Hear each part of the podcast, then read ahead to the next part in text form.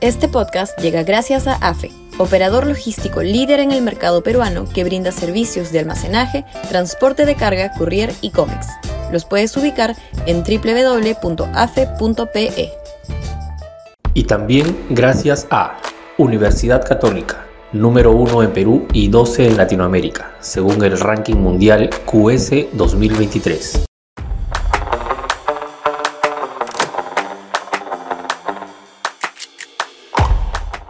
Réplica constituyente chilena en el Perú? Sudaca, Perú. Buen periodismo. ¿Es posible que la euforia constitucional chilena recale también en el Perú y en algún momento nos veamos enfrentados al trance de una asamblea constituyente o a que un Congreso con mayoría absoluta de izquierda logre el mismo cometido sin necesidad de reformar previamente la constitución vigente? La misma solo permite hacerlo con 87 votos en dos legislaturas o con 66 en uno y posterior referéndum. Es difícil, mas no improbable.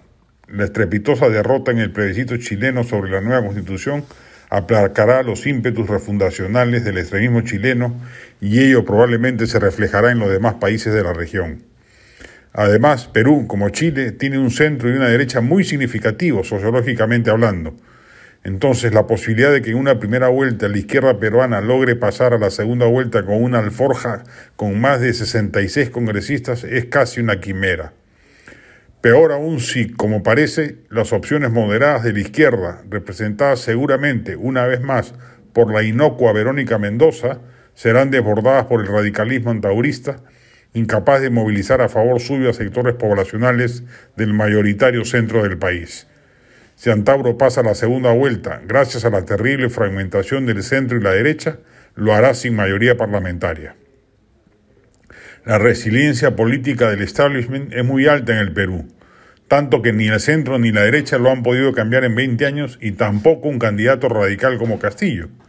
Se necesita de un grado de fuerza política tal que solo la centro derecha unida podría emprender dicho proceso y si ese fuera el caso, la tranquilidad debe primar porque no será un cambio disfuncional ni un salto al vacío, como el que hubiera sucedido en nuestro vecino del sur si la mayoría aprobaba el esperpento que produjo la Convención Constituyente.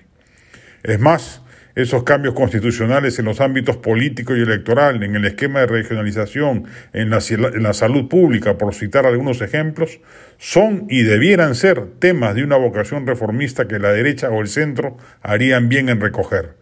La Constitución necesita cambios, pero hacia un orden más moderno y liberal, no en sentido contrario.